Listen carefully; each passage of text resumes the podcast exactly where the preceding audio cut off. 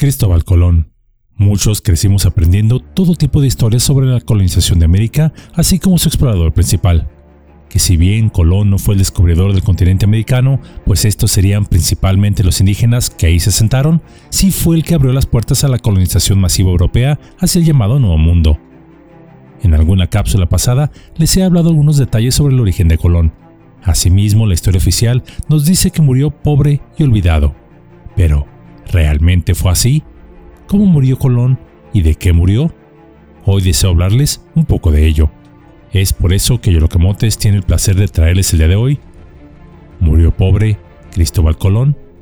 Si hablamos de Colón, seguramente lo relacionemos con el descubrimiento europeo de América. El almirante lograría la histórica hazaña tras partir con el objetivo de navegar hacia las Indias, pero por suerte para él se toparía con un nuevo continente, y digo suerte para él porque jamás hubiese llegado al continente asiático por la ruta que tomó, pues era tanta la distancia entre Europa y Asia por esa ruta que hubiese muerto en alta mar a falta de agua y comida. A pesar de todo esto, siguen quedando muchas dudas alrededor de la figura del almirante. Una de las grandes interrogantes alrededor de esta figura es, ¿murió pobre? Lo cierto es que es extraño pensar que un gran descubridor como lo sería Colón no tuviese dinero al final de su vida, más aún si nos detenemos a investigar la magnitud de la remuneración económica que los reyes católicos le habían prometido por sus hazañas, la décima parte de todo el comercio procedente de las tierras que descubriese. No obstante, a pesar de las promesas, es incierto saber si fueron cumplidas del todo y en qué proporción. Si revisamos una carta del año de 1503 escrita por Cristóbal Colón desde Jamaica y dirigida a los reyes católicos, el almirante, a manera lastimosa, afirmaba no tener nada de dinero, ello después de cumplir tantos trabajos y vivir tantos peligros. En aquella época Colón solo podía dormir y comer en el mesón o la taberna. En el año 1501, dos años antes de la carta desde Jamaica, el descubridor afirmó también a los reyes católicos que no había ninguna renta ni provecho. Los monarcas tenían una idea de la situación económica de Colón, ya que en el año 1500, un año antes, le habían enviado dinero para ayudarle. Hay que tener en cuenta un dato importante en todo este asunto, y es que al momento de organizar la tercera expedición de 1498, el balance de la empresa de Colón era negativo, es decir, lo que había descubierto ni siquiera generaba lo suficiente como para financiar sus viajes. Tan crítica era la situación que el descubridor acordó con los reyes no cobrar la décima ni la octava parte. Ya en la víspera de su muerte, en el año de 1506, el descubridor manifestaba que aún no había recibido ni sabido nada de las rentas prometidas por las Indias, y que por lo tanto no podía repartir sus bienes. Es decir, la imagen que Colón manejaba de sí mismo era la de un hombre pobre y desvalido. Pero la realidad fue muy distinta. No murió tan pobre ni desvalido como se dice, esta fue una historia exagerada por él y sus descendientes para presentar al mundo una imagen de mártir que falleció pobre, víctima de una injusticia, pero con sus ideales en alto. Después del famoso, entre comillas, descubrimiento de América, la cantidad que le ingresó a Colón por parte de la corona española a partir del año 1500 es de, o fue de, 1.2 millones de dólares del día de hoy, o 4 millones de maravedíes, que es decir, es la moneda que se usaba en aquel tiempo en España. Colón no murió en realidad pobre, sino desprestigiado, ya que recién se le había empezado a dar crédito por el descubrimiento de América hasta el siglo XVIII, más de 200 años después de su muerte. Colón comenzó a recibir por parte de la corona española estos 4 millones de maravedíes anuales en el año de 1500, y aunque no fue el 10% de todas las riquezas del Nuevo Mundo que le habían prometido, 1.2 millones de dólares anuales el día de hoy no eran nada despreciables y le hubiesen permitido tener una vida bastante holgada. Es necesario recalcar que antes de que Colón muriera, era muy poco el oro y la plata que Castilla y Aragón habían encontrado y extraído del continente americano. El descubrimiento y la conquista apenas comenzaban, por lo que Colón no iba a recibir una gran fortuna de algo que aunque sí tenía un gran potencial, aún no generaba nada de la riqueza que se haría en los siglos posteriores. Colón fue una persona muy astuta, y en este sentido sabía el poder de los medios, en este caso, la naciente prensa por lo que él sería el mejor vendedor de sí mismo, pues por ejemplo la carta que escribió anunciando el descubrimiento de América a los reyes católicos mandó publicarla 12 veces entre el año de 1493 y 1500 en distintos idiomas, para que no quedase duda de quién había sido el descubridor.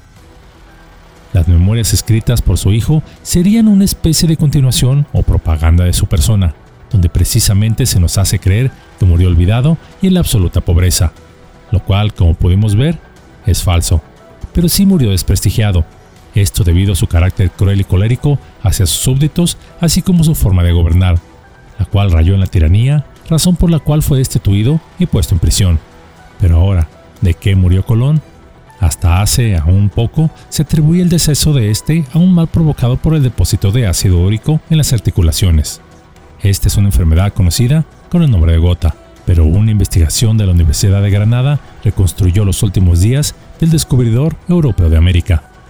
Esta concluyó que era imposible que Colón hubiese muerto de gota, porque el navegante no era ni glotón ni carnívoro, no estaba pasado de peso, ni tampoco sus descendientes tuvieron esta patología. Por el contrario, según esta investigación, todo apunta que Colón sufrió del síndrome de Reiter o Reiter, y lo más probable entonces es que haya muerto de un paro cardíaco. El síndrome de Reiter es una enfermedad inflamatoria que afecta las articulaciones, los ojos y las mucosas.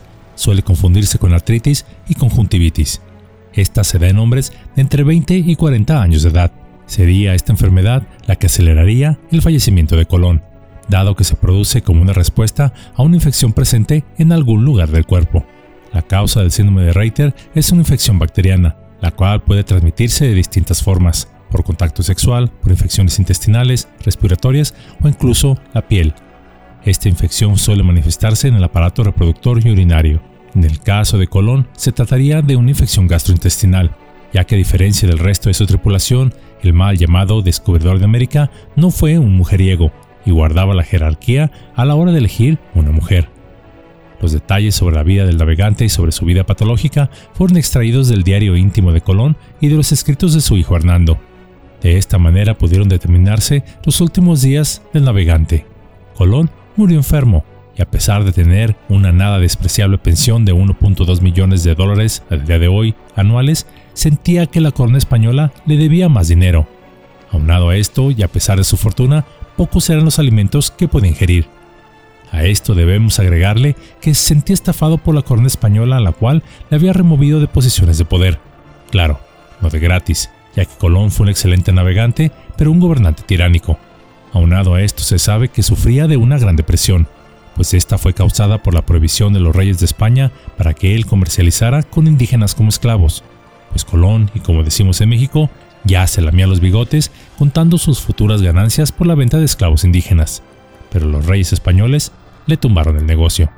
Colón no falleció de enfermedades propias de una edad avanzada, ni tampoco de las vías respiratorias, pues él jamás fumó, por lo que lo único probable da a su patología es que tuvo un fallo cardíaco, ello a causa de un decaimiento orgánico causado por esta infección. Ahora ya saben cómo murió Colón, su vida, ciertamente, es un relato complejo y controvertido que ilustra los matices de la exploración y colonización de América en el siglo XV.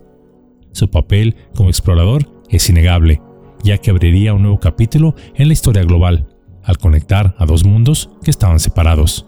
No obstante, esta empresa también estuvo marcada por la opresión, el abuso y la explotación de los pueblos indígenas, lo que genera un debate continuo sobre su legado pues mientras algunos lo celebran como un visionario audaz que hizo posible la fusión de dos mundos, otros lo critican por su impacto negativo en las poblaciones nativas, así como su búsqueda desenfrenada de riqueza y poder. La figura de Colón, por una parte, simboliza la búsqueda incansable de nuevas oportunidades y horizontes, recordándonos que nuestro potencial no tiene límites si estamos dispuestos a enfrentar los desafíos necesarios pero también, por otra, su historia nos invita a cuestionarnos si es ético o no explotar a pueblos más débiles tan solo para obtener riquezas económicas.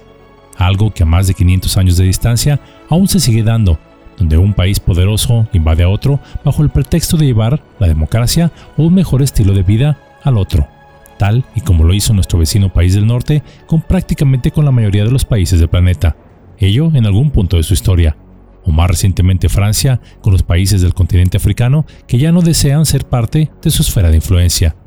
En este sentido, creo que la colonización es un acto de opresión disfrazado de progreso, donde se busca someter a una nación o a una población débil a una realidad impuesta, robando no solo las tierras del colonizado, sino también la historia, los derechos y la identidad de un pueblo, donde persiste el mito de que una civilización es más avanzada que otra y por tanto tiene el derecho, divino o moral, de dominarla.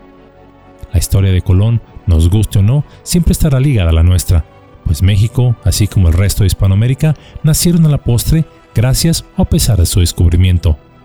Él es el Padre por el que muchos reniegan mientras otros lo aclaman, pero en realidad más allá de glorificarlo o condenarlo, quizá debamos utilizar su historia como una oportunidad para reflexionar sobre la naturaleza humana y nuestra evolución ética y espiritual.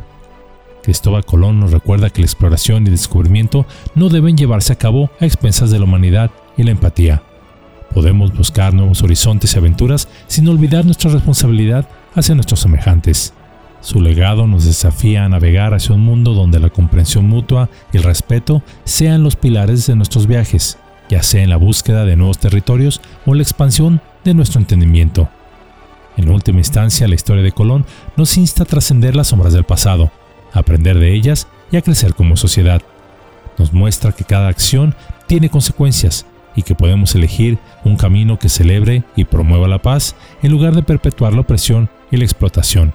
Nos corresponderá a nosotros decidir cómo conservar y honrar su historia, ya sea haciendo marchas destructivas, exigiéndoles a los muertos justicia, y lo cual por supuesto no llegará y que poco aportarán a nuestro desarrollo, o aprender de su vida para no cometer los errores que él cometió, y de esta manera comenzar a construir desde aquí un futuro más compasivo y equitativo para todos